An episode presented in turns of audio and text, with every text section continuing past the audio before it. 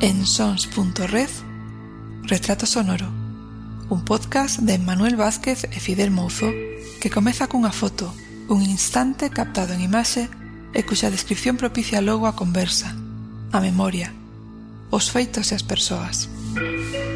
Pobo da Teixeira, como alcalde voso que son, debo vos unha explicación. E esta explicación que vos debo, vou vola pagar. Que eu, como alcalde voso que son, Débovos unha explicación e esta explicación que vos debo vou vola dar. Porque eu, como alcalde voso que son, débovos unha explicación que vos teño que explicar. Xa sei que moitas veces é moi tentador facer bromas, brincadeiras con respecto á política ou, como podemos entender, aos políticos de proximidade esas concelleiras e concelleiros, alcaldesas e alcaldes, máis achegados á vida cotía dos lugares onde están enmarcadas as súas obrigas coa cousa pública. Seguro que o ti Martín pode facer unhas risas comigo con isto que escoitaches a maneira de Isbert, da coñecida e bella película que non desactualizada, Bienvenido Mr. Marshall. Aquí podo asegurar que na Teixeira non houbo plan Marshall que valese. Pero o que escoitarás neste episodio número 6 de Verás, verás, que te vou a contar Van ser as vivencias de quen loitou sendo mal chamado alcalde pedáneo Cargo obrigado todos os que chegaron ao alcalde o eran, moito máis novo que o alcalde Isbert, xa que Martiño foiño con 32 anos, e loitou por conseguir que un lugar que nada tiña acadase cousas que para todas e todos hoxendía serían imprescindibles. Carretera de acceso ao lugar, luz, escola, televisión...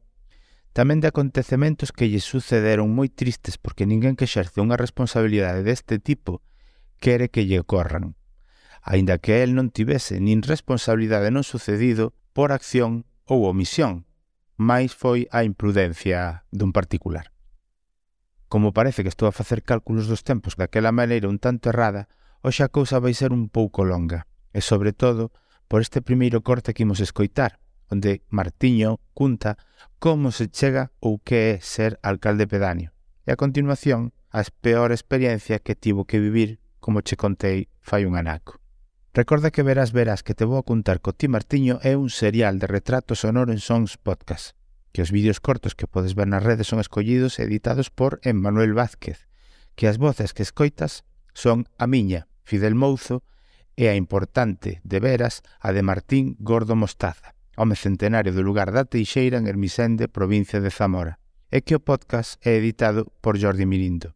E como sempre, a voz de presentación e métodos de contacto son os de Lorena, arroba do Macai, en Twitter.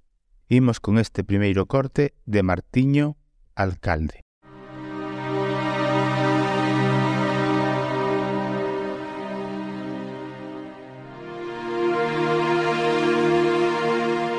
Bueno, se quere falamos un poquinho de cando foi usted alcalde, que decía que, que hai moitas historias que contar. Non sei si en que anos ou ca, con cantos anos tiña usted cando cando fui alcalde. Porque usted foi alcalde pedáneo, non? Alcalde da sí. Teixeira. Eh, isto non, é, eh, non correspondía de eh, pedáneo. Chamábase el alcalde pedáneo, ou chamábasenos. Isto non era pedanía, isto era barrio, que eran alcaldes de barrio.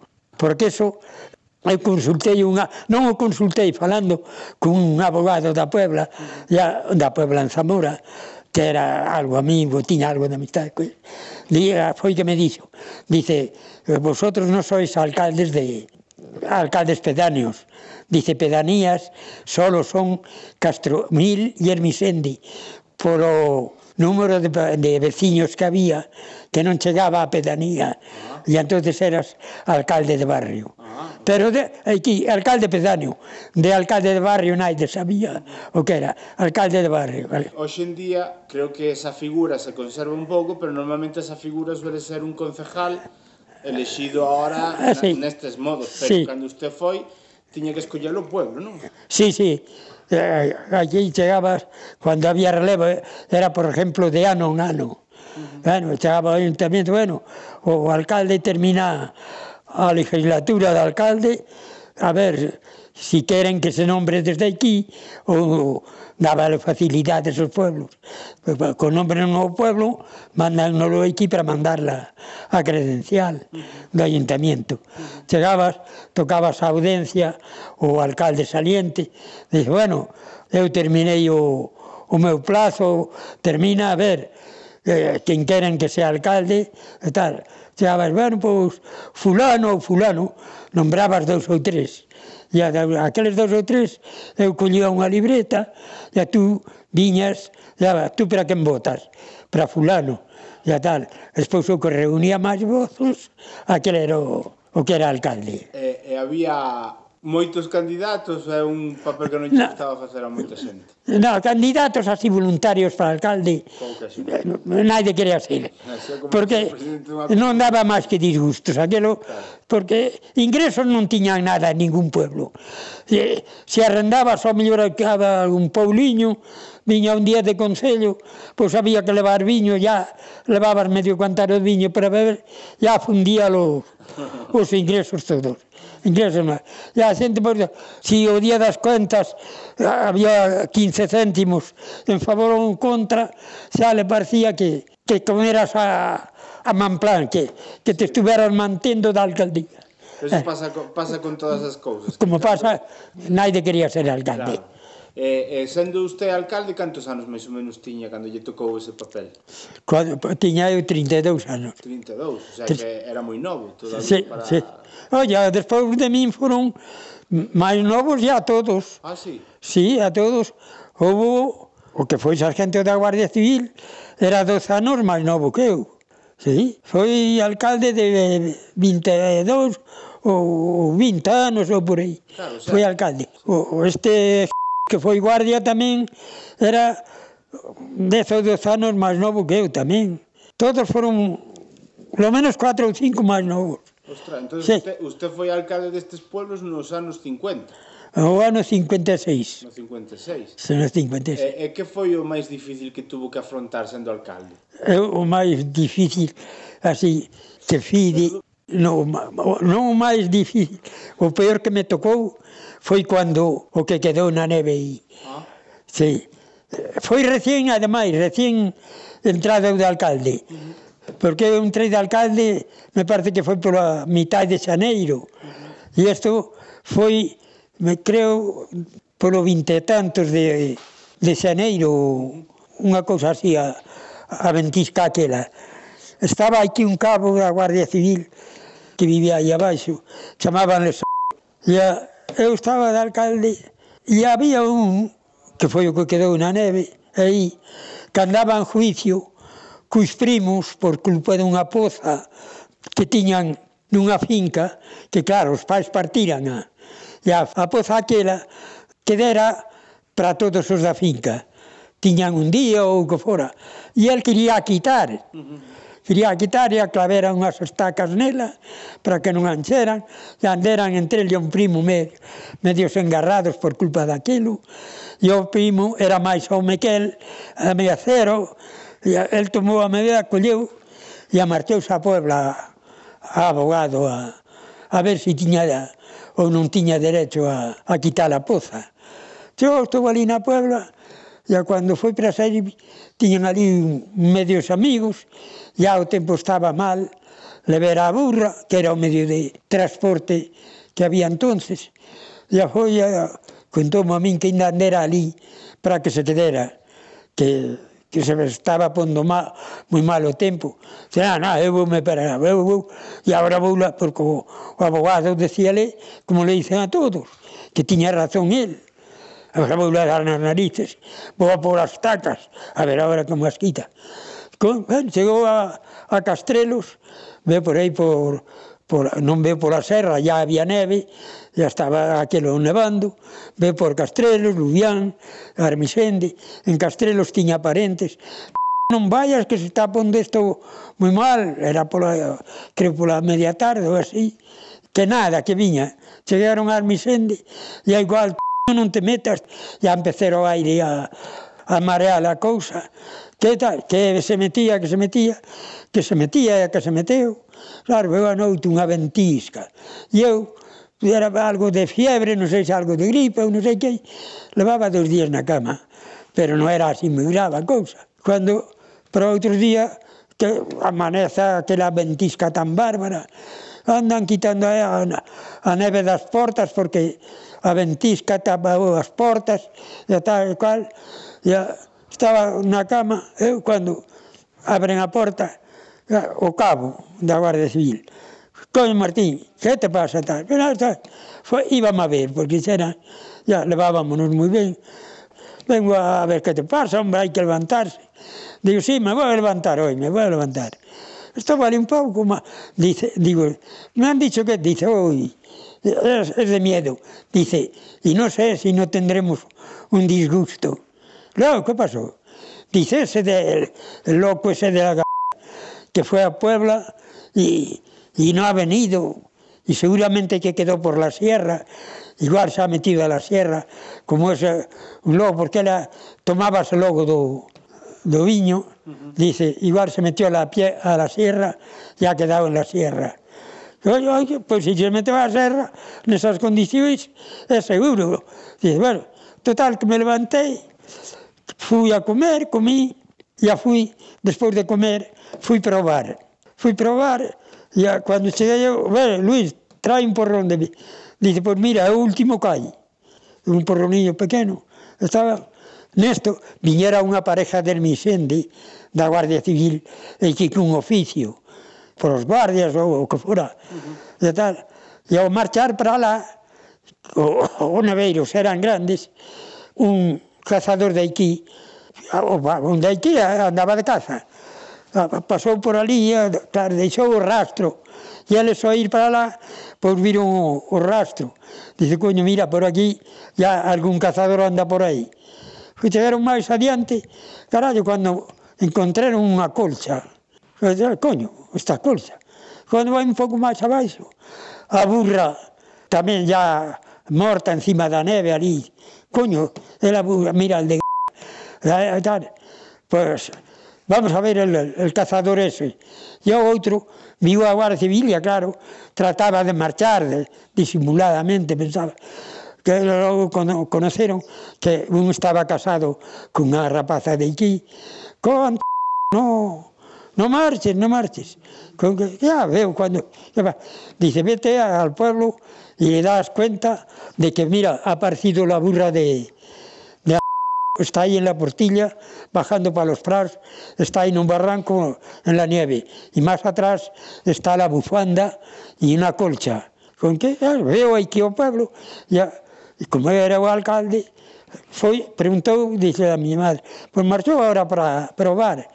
Cando entraba no bar, eu como sabía que le gustaba a caza, ya nas neves, aquí, que se as lebres e tal, co, co a entrar, digo, ah, carallo, non te foi nada ben, que eu fadíate descansado por aí no alto dunha fraga, esperando que se levantaran as perdices ou algo.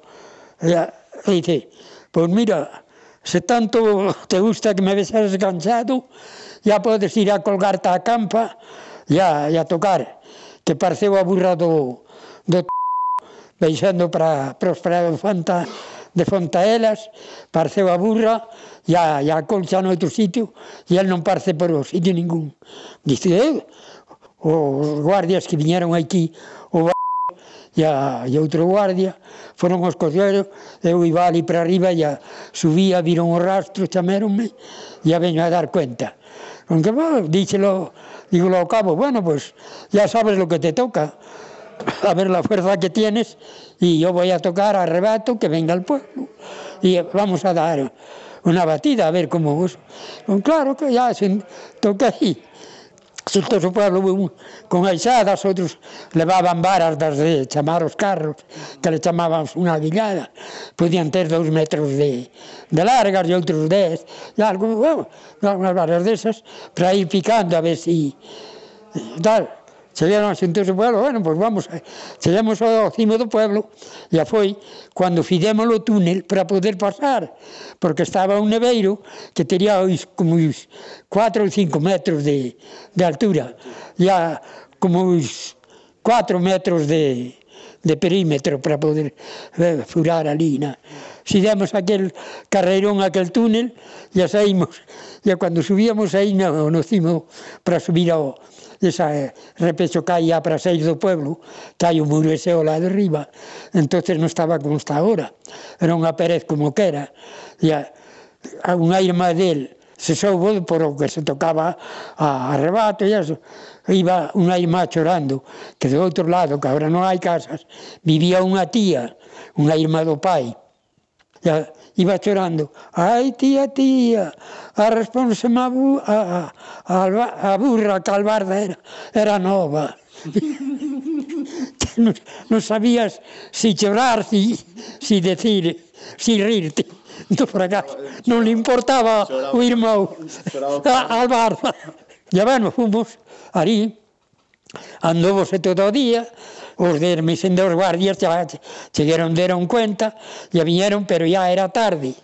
Eh, un pouco pola tarde a noite non podíamos andar ali además unha helada de mil diablos, neveiros ala, a recollerse pero outro día a mañá, pois, ala, a continuar o, a acabar nas neves aqueles, ya se veía, veu San Ciprián, Hermisende, Castrelos e isto.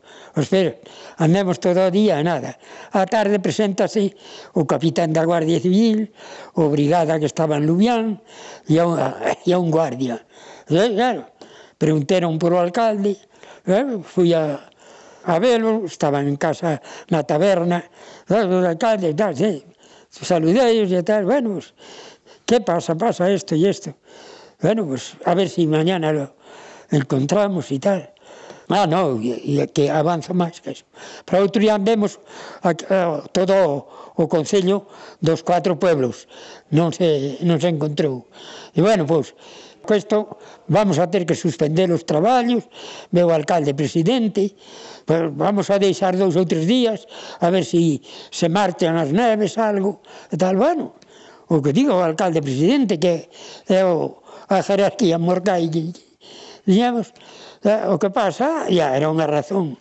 A familias pois a chorar que porque era o, o el que se deixaba de buscar que isto co outro bueno, veo ali a chorar. Un, un primo mira, a tía dicen isto que se bueno, pois dile que non se apure que vou agora a tocar outra vez, e vamos, e van de sair dous armisende e a decirle ao alcalde presidente que se continúan os traballos de búsqueda porque as familias non están conformes, ya que casi é unha razón que se continúen, así que a ver se si poden que suban tamén, que eh, hai que continuar nos vamos falar. E efectivamente subiron, e vemos aquela tarde, e tampouco se pareceron. E este veo o capitán aquela tarde. O capitán me dice, bueno, pasa esto e esto. Bueno, pues eh, aquí venimos para lo que sea, contribuir, tal, bueno, pues moi bien. Como era unha cousa que nestes casos os alcaldes tiñan que auxilialos, e a eso, e bueno, pues se quedan aí aquí en casa Alto Ricardo, e cenan aquí y a ver si le encuentro algo donde dormir. Esto ya el pueblo se hace cargo de... Eh, no, no, no, no, esto ya el pueblo se hace cargo. Total, que para otro día, que ya por la mañana levantámonos, desayunemos, a merenda, dice al tiro preparan la merenda aquí, o capitán o los guardias preparan la merenda. Chegou, levantámonos de comer, ya dice o, o capitán chamou el mí, usted era alcalde, dice, usted distribuya todo el personal como mejor vea. Digo, coño, ver, hay que, no tenemos más que una distribución, ponerlos todos a la falda de la nieve y hay que ir cavando hasta donde, si se da con él, se da, y si no, dice, si no, pues tendremos que continuar. Con que efectivamente, vámonos, pómonos así todos a traballar, cando os 10 minutos ou así de estar traballando, ya, ei, que apareceu aquí? Estaba enterrado na neve, que dera, se conoce que ya a neve era moi alta, que dera medio de pé, uh -huh. estaba, que chegou o capitán, ya desde ali mismo, dixo, bueno, pues, nosotros ya nos vamos entonces, para, vamos a buscar los caballos y nos vamos. E dice, bueno, eh, esto no, no se le ocurre ir a pagar al, al señor, esto ya es el pueblo el que decía. Bueno, pues muy agradecido y tal. Esto ya dice la brigada. Dice, bueno, mira, lo que necesite el alcalde de Tejera, sea lo que sea, siempre que no sea una, una cosa ya en extremis, se le facilitas con la máxima rapidez que, que, sea posible, todo lo que, de, lo que dependa de nosotros. Claro, brigada que duse co aquel, el martero, ya, foi o caso máis así, máis apurado, porque non sabías mismo. eu sabía ah, que tiña obligación de buscarle alojamiento.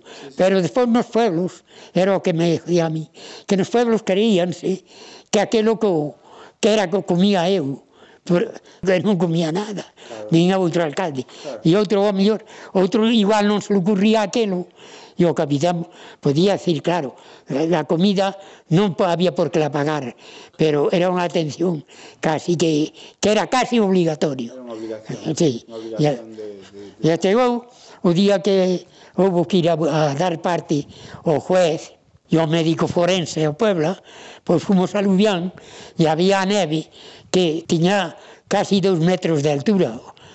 E había un, un carreirón por donde entraba un coche solo, desde Lubián a Requeixo. Chagaba, pasaban 20 coches en dirección a Requeixo, e entonces nin había teléfono tampouco de Requeixo ni nada. O último coche que saía dos 20 chegaba a Requeixo, Dicir, bueno, este é o último. Ali en Requeixo había outros 20 ou 30 ou 10 ou 2, ala, para Lubián. Uh -huh. Cando chegaba o último a Lubián, volvía a, a abrirse, ala, ahora vos para ali. E así foi, gallo, que non hai nada, non temos coches e tal. E dixe, pois vou ando, vou ando obrigada. E non sabía que le dixera nada o, o capitán nin cosa ninguna. Cando fui a Ariando ah, que hai, oh, que hai, señor alcalde, que hai? Pois pues me que vamos a Puebla, están outros dos aí por culpa desto, del que pareció en la nieve, para dar cuenta al forense, y no podemos ir porque, eh, ¿cómo que no? Ahora mismo voy yo a... Saí, estaban ali dos guardias, ya foi, chamou, dice, nel primer coche que salga, que se monten estos, si, si tienen, si puede, claro, si era un turismo, ya non podías entrar, non iban tampouco a eso. Había un camión que era da, das a empresa esa Moncabril que estaba traballando aí para pías. Iban, iba aí, estaba en cabeza, e a folla de, oye, tienes que llevar a estos, e habían dos outros obreros, iban na cabina e tal. Digo, bueno, de aí na caja terán que ir. Bueno, vamos donde sea e subimos á caja e aí vamos montados no camión e acoñendo a neve polos lados. Así, chegamos a Puebla e, e agora para volver a, a lá, el tamén iba que si podría volver ou non podría volver por culpa do, do que tuvera que fazer ali. E, bueno, pues, faremos igual. Digo, ali casi teño máis seguro que o capitán mal será que... Pre, vou, vou, ya pregunto ao capitán, digo, pásanos isto. E aseguro que, no, que nos busca el un, o primeiro coche que, que pase. Con que subimos ando o juez e o juez o forense. Forense dice, bueno, pues yo delego en el médico de allí para la, hacer el, la autopsia. No, yo allí no voy a subir con este, con este temporal, delego en el médico. Bueno, vexemos, chegamos abaixo a Raval, estaban ali os do camión. Que, ya estáis despachados? Digo, sí, ahora vamos. Dice, oh, pues mira, si queréis volver, que vamos a salir ya para allá otra vez, que ya nos hemos despachado e volvimos no camión outra vez para aquí. É unha persona cando se perde nunha situación destas con tanta neve, morre de cansancio. Fíjate. Despois de frío, obviamente, eh, eh, pero porque chega un momento en que supoño que se enterra tanto que non é capaz de avanzar. El tuvo que verse moi mal, moi mal. Claro. Tuvo que andar peleando coa burra, cre... era a creencia que, que tuvemos nós. Claro, claro que a ventisca, que era, si é neve sola, pois vais te retirando aquí eh, e, e a tal, vai caendo e irá engordando a nieve, pero a ventisca non hai quen, quen aguante. E el se conoce que chegou ali, a ventisca ya era tan fuerte, porque ya te digo, donde había un, un abrigado que te collía a neve coa ría do outro lado, neveiros de 4 e 5 metros claro. de neve, era imposible. Claro. E el se conoce que chegou aí, ya viña cansado de, de batular caburra desde ali abaixo, a, a neve, a ventisca, e el viña medio, tal, porque se é outra persona con algo de conocimiento, no momento que veía ali, cerca de Misende, veía aquilo, dice, no, dou unha volta, e, aunque durma nunha corte, durmo mellor que non meterse. Pero como viña así trastornado, chegou, ya perdeu o conocimiento e... Claro. Eh. Agora escoitaremos das xestións que Martiño realizou para contar con luz eléctrica, de cartas cruzadas co Generalísimo, que eran lidas antes de chegar ao seu destinatario, e como tamén se conseguiu o primeiro edificio, con xeito para a escola no lugar de la Tejera. Aquí, aquí non había luz eléctrica. Como, como, como se chamaban as, a, os paus das... Das os candieiros. Os candieiros, eso. Eh. e, e de repente, pois, pues, veu a luz, a luz eléctrica. Mira, como recorda esa época? Eso, volto a dicir, a luz eléctrica aquí, primeiro, en Hermisendi, e por aquí, vendían os carballos para travesas para o ferrocarril. E en Hermisende, entonces, fixeron como unha especie de centralilla entre uns cuantos que tiñan cantidad de carballos. E o pozo ese que hai pasando o puente ese de Armisende entre Castrelos, fixeron unha presa e fixeron, monteron aí unha turbina uh -huh. para o pueblo de Armisende, para os que entregaban as travesas aquelas puñanle, unha, puñanle luz eléctrica, pero non valía para nada era moi débil unhas veces tal, non nada. Ya, cando foi que fui eu alcalde, entonces tampouco tiñamos isto, non había escola. eu, carai, pois mira, eh, eu vou a exporme, vou a escribirlo ao generalísimo, vou a dirigir ao generalísimo, que non ten hai derecho que aquí que pagamos as contribucións como outro, outro contribuinte cualquera, mentres que temos unha juventud que non temos ninguna casa donde poder dar escola a un maestro. E que é unha vergonza que, que, que criaturas de aquí que non, que, que non ten outra cousa máis que os principios da escola, os estudios primarios, ya que non podamos telos porque non hai un local para poderle dar clases aos maestros que ven aquí e que eso. Bueno, eu fui e dijimo o generalísimo.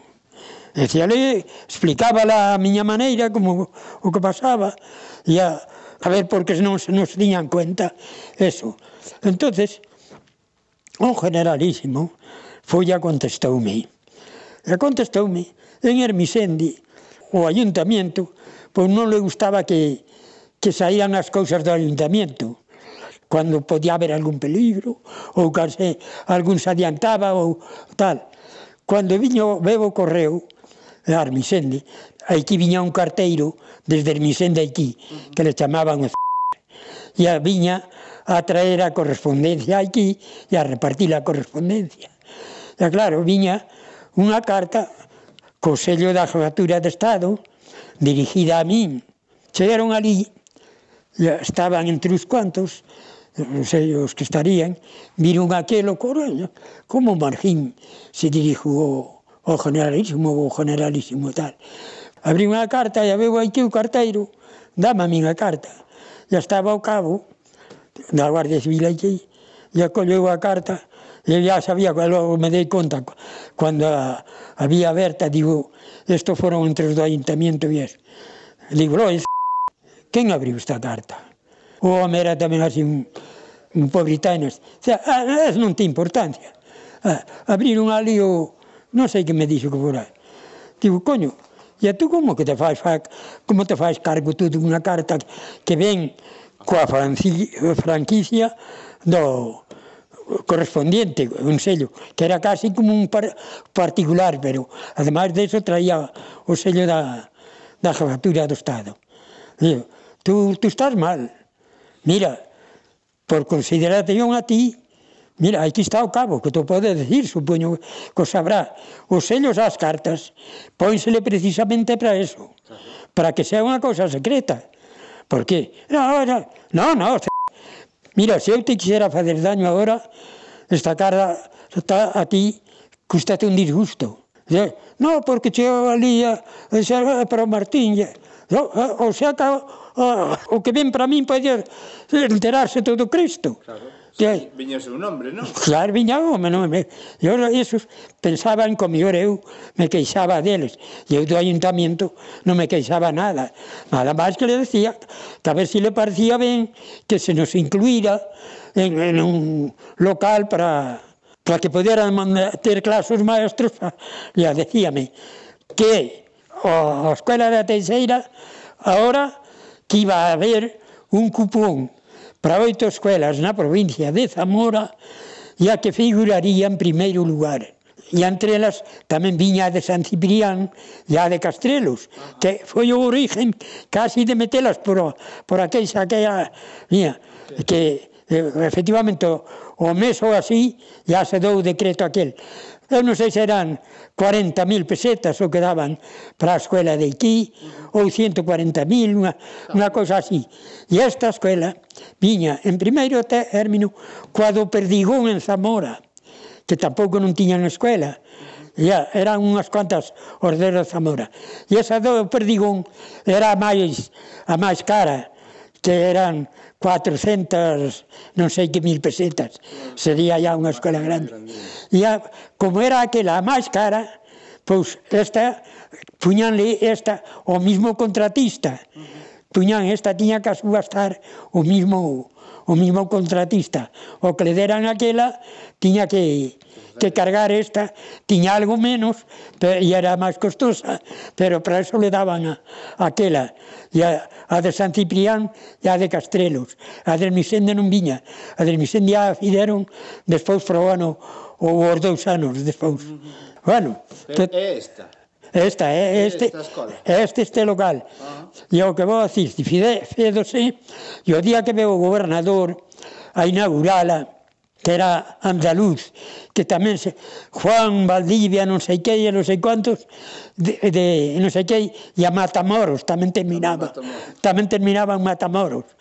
E estuveron aí dando unha práctica, veo o alcalde presidente para dar a bienvenida, e era alcalde ya outro do, de aquí do pueblo. Non tiña facilidade tampouco ninguna. Ya, veo o alcalde presidente, para dar a bienvenida a nombre do pueblo e todo. Despois, eu fui a pusme a pé do gobernador, estiveron falando e a, que é o que vou a luz, digo leu, que esperanza me das, porque tratábase de tú, o gobernador, eh, que esperanza me das pola carretera? Porque non tiñamos carretera. entonces eh, gobernouse o camiño porque veu nun Land Rover grande. E gobernouse para que subira no Land Rover o gobernador que esperanzas me das pola cartera, porque sempre se pedía a cartera, pero non había. Ya dime, mira, yo te voy a ser claro, a mí non me gusta prometer lo que no voy a dar. Dice, te, te parecerá duro, pero es así. Dice, ¿sabes cuánto vale un kilómetro de carretera? Digo, no, yo nunca fui contratista. Así, me dice, Dice, un kilómetro de carretera cuesta un millón de pesetas. Bueno, dice Pellequi, ¿sabes lo que hay de, de Tejera, de Hermisén de aquí? Digo, cinco kilómetros así. Hay seis kilómetros. Pasa algo dos cinco. ¿verdad? Dice, hay seis kilómetros. Seis kilómetros no los da de producción tejera en 600 años. Y entonces no se puede quemar aquí dinero la carretera aquí, dice un Sinister, vale, no la tendréis nunca, aquí nunca tendréis, porque no es comercial.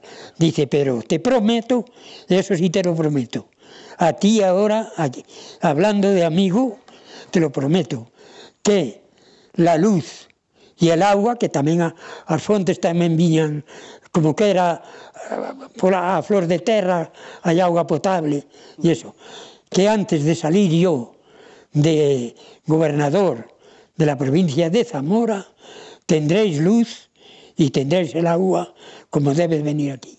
Eso te lo prometo antes de salir de gobernador. Bueno, algo es algo, si no se puede otra cosa. Dice, no, luz, no soñéis con eso. Claro, fíjate, qué tiempo.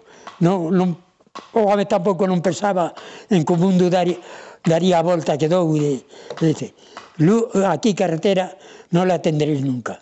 Pero lo, las dos cosas estas que también os hacen falta, la luz y el agua, antes de salir yo de gobernador de Zamora y quisiera salir luego, porque él era andaluz, y quisiera salir luego, dice las seis. Efectivamente, llegó a los 15 días, ya mandó un escrito, que midamos a distancia que hay do naciente donde se recollen as aguas potables a última fonte pública que houbera no pueblo. Uh -huh. Ya fomos un señor de aí que era jefe de alán, se, se emprendaba comigo para que el fidera esto, el fidera outro. Eh, fomos a medilo, me acordo ben, 516 metros ese, ese vía. Claro, que entonces na, aquelo dounos en, en Euralita, a primeira, pero ya viña polo menos algo curioso. Ya os, os 20 días ou así, eu fora a ver, estaban os, rapaces aí escuadrando uns paus, e eu puxo así no a punta do, dun lado daquel tiñan os machados clavados así no, no pau e pusome como aquí o carallo das cousas como, como se arman que non teño explicación. Estaba así e o outro na outra punta foi a dar a machadada para ir escuadrando. Según estaban os machados aqueles así o temblor do pau salta un machado, e non sei como rayo dou volta, e volveme a dar volta, e caeu-me encima do nudillo do pé, do tobillo, caeme ali e afedome un corte que cortoume unha, unha vena. Pero, pero unha cousa rara.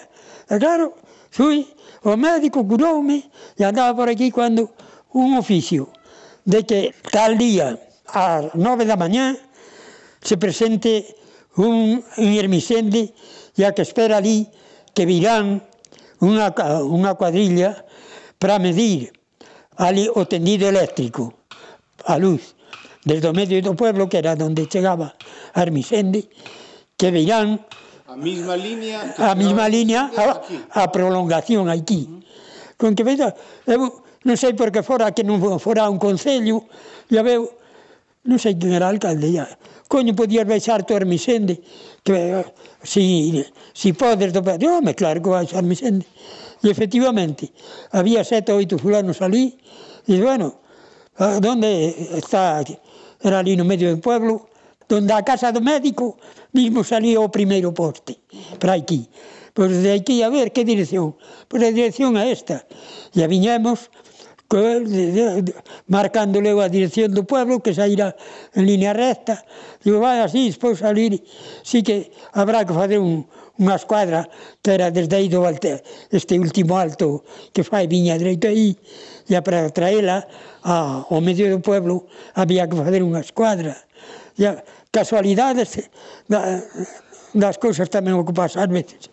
Falando coeles, que ali, eles traían a ferramenta e marcaban onde había que pôr un poste de poste a poste, traían unhas varas, cada tres varas puñámolas ou puñanas en línea recta, de que quedera para que viñera a línea recta. Víamos hasta aquí, ya falando do que tiñan que traballar, que días criminales, ir a, ao millor con o aire ou eso, que li tirera unha línea e a ter que, que ir a, a medianoite a, a, a levantala ya falando así, dice, un dice, yo, lo peor que se me ha dado en la vida fue en Castro. Dice, una noche criminal, de viento, agua, que no cinco minutos arriba en la línea, estábamos en la bañeza y cuando, claro, que hay que salir, que no, eh, Nogarejas eh, ha derribado no sé cuántos postes y hay que hacerlo esta noche, hay que hacerlo con el agua y tal. Salimos en el camión y llegamos allí y ya, ¿qué hay?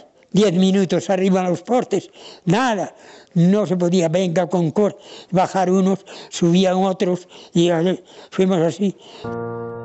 A radio e a televisión. O Ti Martiño contanos das dificultades de escoitar a radio antes da chegada da luz eléctrica, con aquelas pilas de petaca que existían, e como se foi pouco a pouco implantando a televisión que chegou antes quizáis que a propia señal que as faría realmente útiles. Hoxe fallanos WhatsApp durante dúas horas e andamos todos perdidos.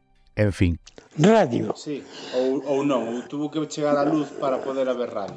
Sí, había algúns, eu tamén tuve algúns sí, transitores. Era de pilas, non? O, o, sí, transitores, había seis ou sete no pueblo. Había seis ou sete. Sí, pero... E fundamentalmente que escoitaba, porque aquí, claro, coa cercanía que temos a Portugal, pois seguramente moitas das emisoras que se escoitaran eran portuguesas ou non? Escoitabas portuguesas, pero tamén escoitabas... Algún español. Sí, eu cando comprei o primeiro, porque tuve que comprar tres... Bueno, comprar no, comprar, comprei o primeiro, pero eh, traíos un de Benavente uh -huh. ao mercado. Uh -huh e a comprei ya coa condición de que se si non me traballaba, ese que me tiña que cambiar. Uh -huh e a e a, o que tú dices. Non se collían máis que algunhas emisoras mm. por aquí. Ia moi mal. E a collí e a volvío a, ao mercado e a levaba trougo outro e a pasaba igual. Trougo hasta cuatro. Mm. E a, o cuarto, si, sí, ya subían mm. emisoras nacionales, a nacionalidade ya se collían algunhas. Non se collían todas tampouco, non? Xa, xa me imagino. Eh.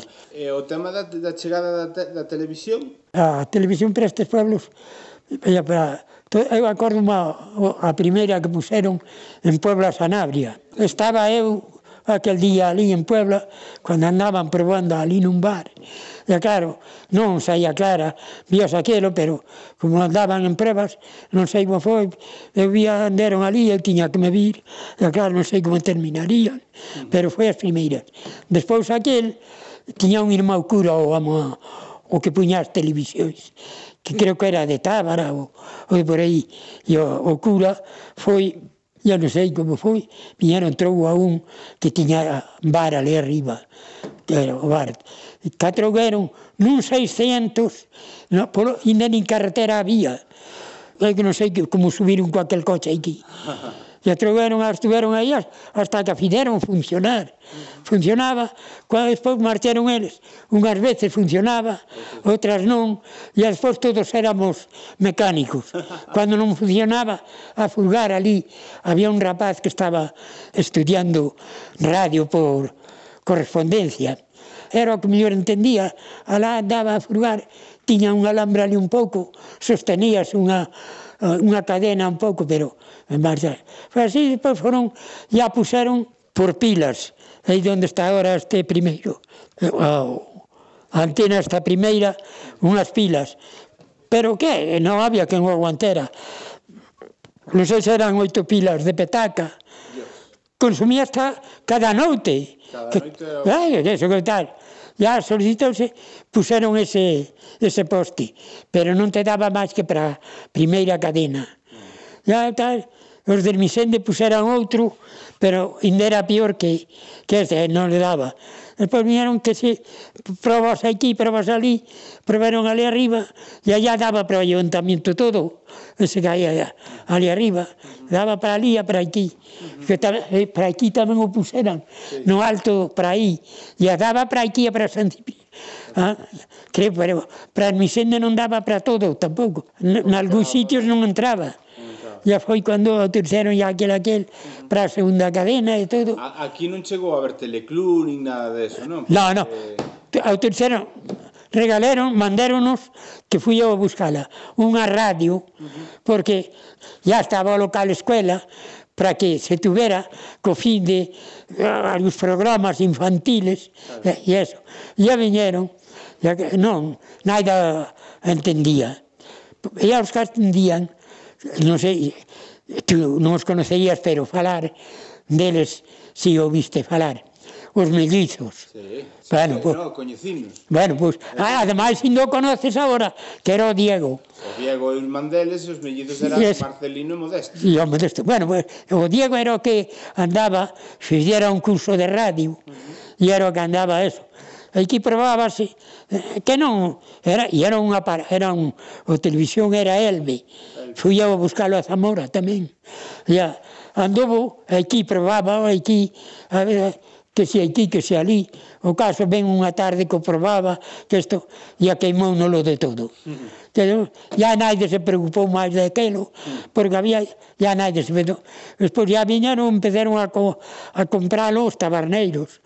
O primeiro que se comprou foi ese que te digo eu co, co trouberon no, no 600 ese ya comprou, despois ya comprou tamén o de baixo, ya se empezaron a ver as portuguesas, veíanse pero formidablemente, claro. mellor que as españolas. Claro, claro. Pero ya empezaron ya, o último, ya puseron o, este outro poste de, de aquí, despois ya se puso aquel, despois ya todo o mundo pois, foi pondo a televisión, todo, claro. que máis ou que menos, se arreglou para para ir a comprando e a ter a televisión. Claro. E así se. Porque en principio, claro, todas que chegaron foron en branco e negro, porque non había outro color. Non, as de color todavía tardarían en chegar, non? Non, non, non. Ás veces, esas responsabilidades veñen dadas tamén en función das profesións que desempeñan estas persoas. Como na familia de Martiño sempre houbo quen sabía escribir as letras e coñecían tamén os intríngulis das administracións, sempre había quen ía á súa casa para que lle botasen unha man e a axudasen a cubrir impresos. E como se pagaban estes favores? En cafés nos bares do lugar. Verás, verás. E despois tamén, e claro, eran épocas nas que tanto os carabineros como a Guardia Civil como os maestros, como os curas, eran figuras moi importantes nos pueblos, non? Eh, hombre, eran os que te, alguna cultura eran os que tiñan. Claro. Porque mira, meu padre que en paz descanse, e despois de meu padre que en paz descanse, ese sucedeu a min, que non é ya tan lejano, tan lejano. A nosa casa, cualquier papel que había para viñan pedindo unha declaración gelada, por exemplo, da cosecha que tuveras ao secretario, dar resto ao gordo para que os cubra, que cobre unha parra gorda polo, polo impreso, e eu hai que cobre un real polo cubrir. Pois viña, nosa casa era, un, era a oficina do ayuntamiento de aquí. Aquí na zona de... Aquí. E a nos, ni meu padre, ni eu, nunca le cobremos nada a nadie. E ás veces, a, a, a miseria nos pueblos, que nen tiñan a perra gorda do, do papel. Do, do impreso. Uh -huh. Pero claro, ah, ala, pon la pregunta. E a, saíale máis caro, que non le cobrábamos nada, porque chegaban, claro, que, que te dou? Non me dá nada Mira, en casa do r... tens o café pago. O café valía unha peseta. Outro viña, que non, non, que non é nada, tal. Tens un café pago en casa do que era un fillo. Ah, tiña o pai e o fillo eu iba, saía de, despois do comer, vou a tomar café a casa de chegaba a casa de dame café, iba a pagar, teilo pago. Bueno, botábamos a partida, perdía, a ver, que te debo? No, teis, ainda te quedan outros tres pagos. O mellor tiña sete oito cafés pagos ali, ya no, ese non se quedaba cunha perra. Pero o pai chegaba, o café que tomaba, Aquel si decíame, te lo pago. E eu sabía que tiña outros sete ou oito ou dez ou doce, pero dos outros ya non se acordaban. Dixele, eu carallo, cando vais a casa Eu paguei o café, que guarda os partos, a mí non me paga, máis, non me dá máis que un café. Aquela era unha trucha. Como era, íbamos os mozos a xogar para ali de noite a partida, chegaba, e entón non había luz eléctrica. Callo, tío, collía logo, quitaba a gorra, Estaban soando, venga, tres ferraticas para a Lucelina, tres ferraticas a cada un. Carallo, pero estamos soando tal. Ah, pues, non, se non, non, non, ah, non, non gasto petróleo. Dende que éramos tontos, éramos tontos. Pois non carga, e tiras as cartas e carallo. Encima, aquel era unha lebre, oh, cada pouco, outras tres ferraticas, estaba outro. Joder. Hoxe en día sabemos que hai ou existen os montes en Mancomún, que son propiedade dos povos nos que están asentados. O caso é que a Teixeira tivo que comprar os seus a alguén que os tiña en propiedade, algún tipo de persoa con título nobiliario. E esa propiedade comprouse cun curioso método de participación en función do gando que posuía. E ademais, logo nos fala de documentos importantes vinculados a esa venta que, polo que fora, perdéronse. Hoxe, o povo ten que andar pelexando por eses títulos de propiedade. Caso a, a nosa serra era de, de accionistas. Uh -huh. Ya eh, deixaron de pagar, agora perdimos a serra e a todo. Uh -huh. Andan en, en medio de juicio a ver o que, o que resulta. Ya, entre os cuantos foran e afirmeranle un trozo que se donaba de 500 metros de, de perímetro entre nós e os pueblos esos de riba, Padronelo e Arrequeixo, uh -huh. todo alto, teránsele como un kilómetro de largo por un por medio de ancho, deránsle. Pero outros non estábamos de acordo. Como era de xonistas, firmeranle tres ou cuatro. E tuvemos que ir a, a Zamora, tamén onde non los queríamos deixar por, E os outros, claro, eles che deron a ameazar que viñan coa Guardia Civil, que isto, que outro. Pois nada, hai que ir a ver. E a fomos, que ainda está vivo, que ese que queda que foi guardia, fomos, andou abogado. Pásanos isto e isto e isto. Dice, nos entonces tiñamos o documento de, de compra da serra, ya le vemos o documento, estou lendo o documento, dice, bueno, ¿Quién firmó este documento? Este es el documento de compra de cuando se compró la sierra, ya lo han firmado una generación o dos antes que nosotros. Y ese documento dice, bueno, esto es de accionistas. Dice, ¿cuánto pueden tener esto? Ahí está la lista de lo que pagó a cada accionista. Y allí nos dice, bueno, esto es, valer, es valedero siempre que los firmantes tengan un total de inversión superior al 50%, o sea, al 100%. Si la sierra le costó a ustedes 100.000 pesetas, si hay un solo firmante que ha puesto mil una peseta, firma él esta ya es valedero. Pero si entre estos que han firmado la, el contrato este con los montes estos a sociedade, esas dos pinos que había, dice, si no llegan al, al, al, a la mitad de la, del valor de la compra, no tiene valor ninguno. Uh -huh. Si tienen una peseta más, creo que, que los que protestan está está cerca. No, eso qué coño van a tener. Solo tiene, a lo mejor tienen un 20 o un 30%. Dice, pues entonces no tengan cuidado que no, que no se lo puedan quitar. Y entonces colleo así, estuve mirando o documento da forma que estaba. O documento tiño veo en casa. ¿eh? Dime, dou o documento, ya dime, tenga usted y guarde muy bien, muy bien, muy bien este documento. Que no saben ustedes el valor que tiene este documento. Diste documentos, seguramente en todo Zamora, la provincia, hai un documento que tenga el valor de este. Tiñámoslo costumbre do documento, o documento aquel entregábase de alcalde en alcalde. Por pouco máis ou menos tiña unha acción na, na serra. Tú tiñas 20 vacas ou, ou 10 Cando se comprou a serra, pois pagabas por 20. O que tiña dúas, só pagaba por dúas. Era a comprar de accionistas. Dice, tienen ustedes un documento que non saben ustedes lo que vale. Bueno, yo saí de alcalde e tal, e entreguei o documento ao alcalde, no, alcalde que saí, que entrou antes que eu non, quizáis o terceiro ya. Por iso, quédate co documento, deixa en casa túa, que está máis curioso e tal. Pero ya chegou que eu marchaba para Alequeitio, pois chegou a tomar toma o documento da, da Serra, que eu marcho e deixeilo el. Houve outro alcalde despois, que di, ainda diz que lo deixera el, e o alcalde creu que lo vou el. Cando volví, ya empezaron co esto dos muiños, e a que, coño, o documento da Serra, e tal, para, e tal, deixérase de pagar a contribución, porque puxeron unha contribución moi bárbara aos montes comunales de 200 e a pico mil pesetas. Claro, os pueblos non as podían pagar. Ya, entonces, o ayuntamento, sin saber por que, nin como, nin como, adueñouse do, da finca e agora non temos finca. E o documento, onde está o documento? o resultado que tuvemos, co documento que se perdera, que se perdera, que se perdera, ya non volveu a aparecer.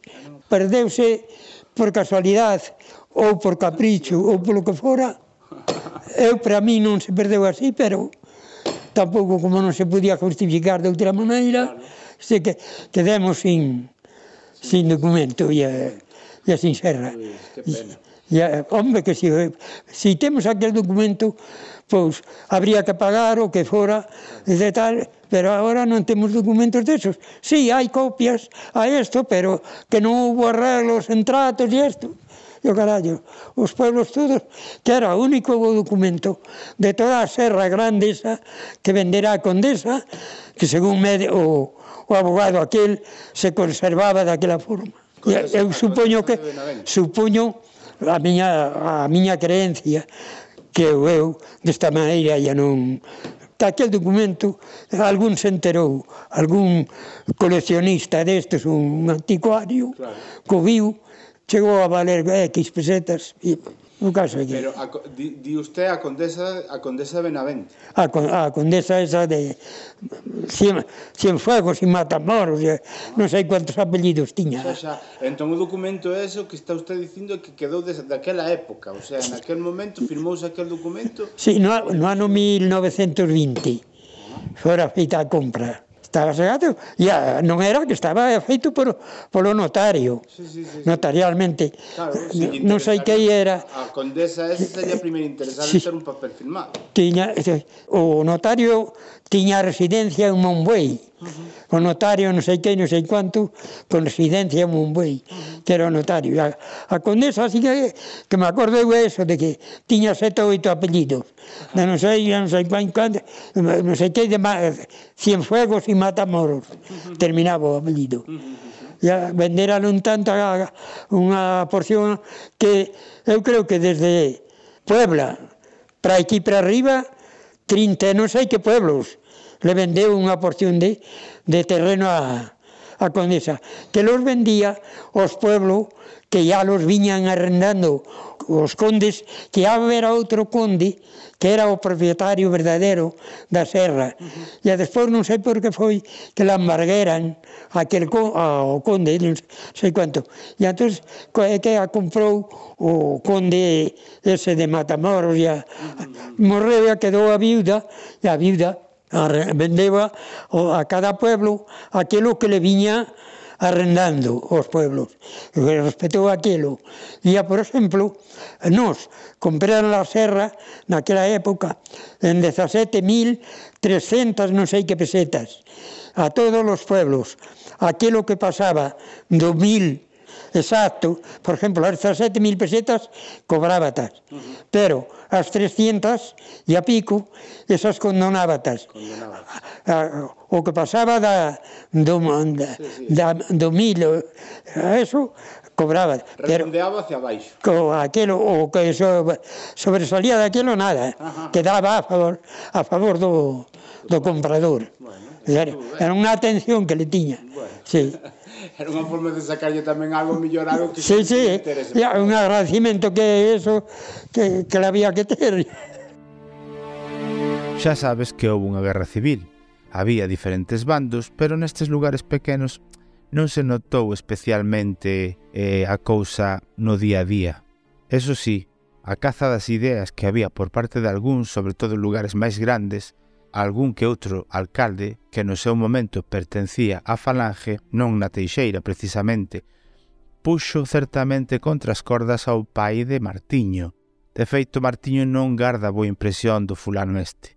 Non é unha anécdota moi do ti Martiño Alcalde, pero digamos que sí en contraposición con outros tipos de alcalde. Alguén se posicionaba máis ou menos en contra ou aquí, isto queda moi apartado como para andar pelexándose no, nesas historietas. Non sei se me explico.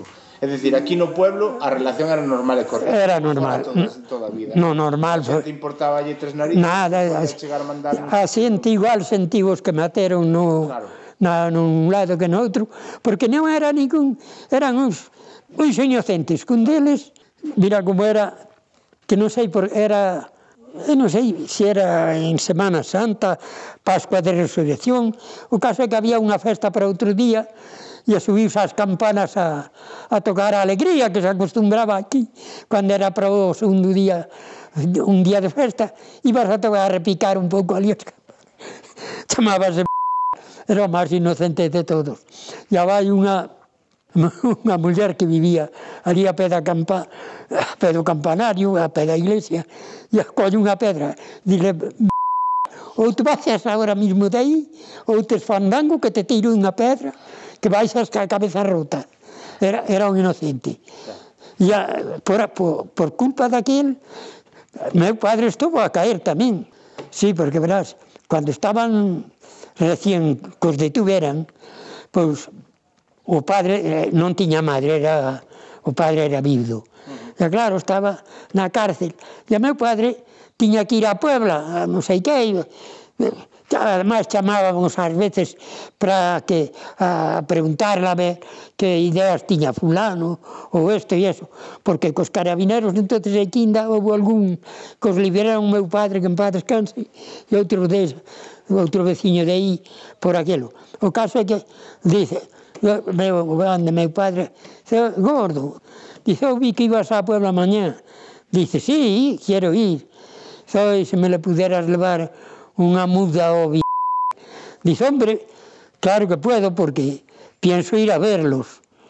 Bueno, o home foi, trouxe unha muda, e para outro día meu padre colleu o cabalo, meteu a muda, a muda na alforxa, Chegou a Puebla, era cedo, atou, levou o cabalo ali a casa dunha muller que tiña unha fonda, tiña unha cuadra e meu padre estuvera de carabinero en Puebla, levabase ben cuelas, sempre metía os cabalos ali, porque en Puebla non podías ter a, un alforxa con un recado por ali atado, eh, que era, limpaban todo de seguida.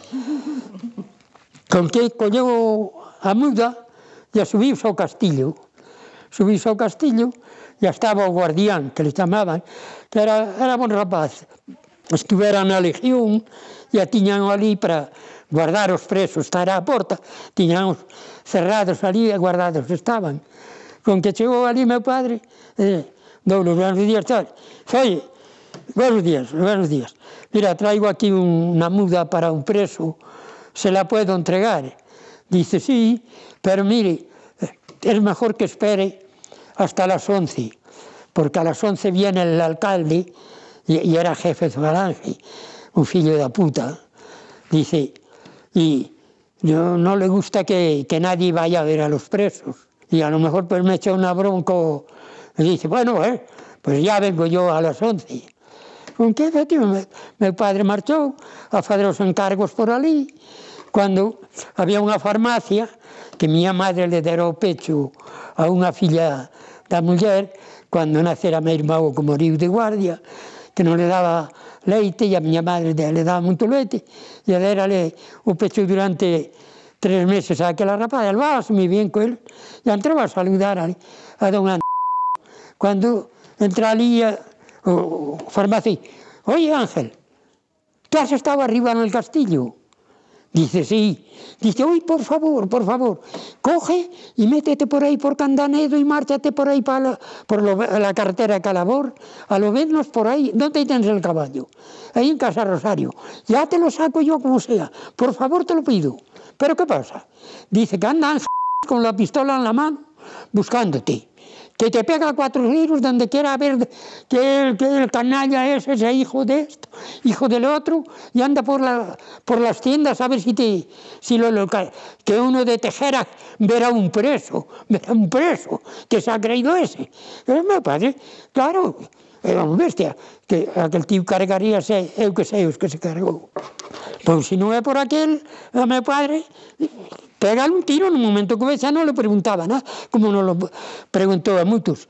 E despois, a continuación, ya desde que terminou a guerra, continuou de alcalde e era o cando se repartió, como se decía, coño, a ración aquelo, ah, sí. o, Sí, sí, sí. Os cartillas de racionamento. É iso mismo. Sí. Bueno, era o encargado, era alcalde, e claro, viñale todo a, o, do, o do partido de, de Puebla Sanabria, viñale a él. Despois él mandaba a Hermisén de quitenelo o cupo de pro ayuntamiento. Iba arriba e tal. Pero el que fedo iba, e o mellor a oito ou cuatro ou seis ayuntamientos, chegaba e decíale, bueno, vos teréis que esperar porque non mandaron nada para vos ya virá para, para o mes que ven. Chegaba o mes que ven, oi, pois non retiñale o suministro tres ou cuatro meses. O tres ou cuatro meses dábalo do mes corriente sí, sí. e o dos outros pois, a, ah, iba almacenando. Tanto foi así que, claro, por cantidad de ayuntamientos que non tiñan racionamento, que isto que outro, chegou a donde tiña que chegar o, o murmullo aquel, ya tomaron cartas no asunto, que o, o racionamento que se mandaba íntegro, que este que outro, hasta, hasta que o colleron.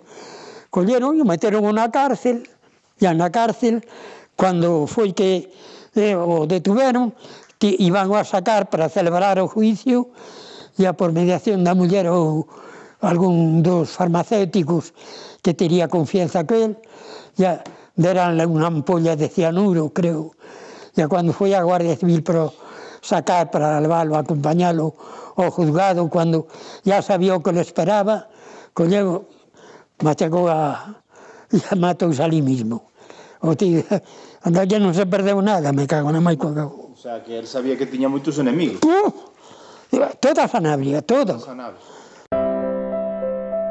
Chega ao final do podcast. No próximo verás verás que te vou a contar co ti Martiño comezaremos co primeiro dos episodios que a min particularmente resultame de moito interese. A vida comunitaria, as tarefas do campo. Penso que pode resultar un exercicio bastante interesante de apuntes de etnografía pura. Ata o vindeiro episodio en Retrato Sonoro de Sons Podcast.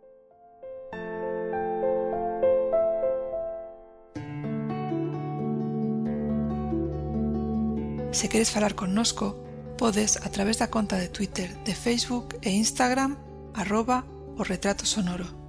Tamén nos comentarios de sons.red barra o retrato sonoro. Que facemos? Porque eu eh, Estou a medio falar con el. Ya, ya, pero é que gusta que pasa a palabra. Non pasa nada. Entonces, Podo vir mañá? Eh, pola tarde, sí. Sí. sí. Podo vir, entón? Sí, sí. Eu... Pola mañá vamos a Braganza. Sí. E a pola tarde podes vir. A che ora, como Mosci? Sì, o, o altri, sì, ma insomma, un poco vostri... antes igual, migliore. Sì. sì. Vale, pois se non vos importa, sì, sì, mañán volvo. Bueno, ele... Eh, mañán volvo. Parece. Vale, vale, me alegro. Está cómodo con usted, comigo? Porque eu estou aprendendo un montón de cousas e gustaría sí. que... Estou a gusto. Un poquinho máis. Ademais, gustame tamén que, que tamén paso un pedazo.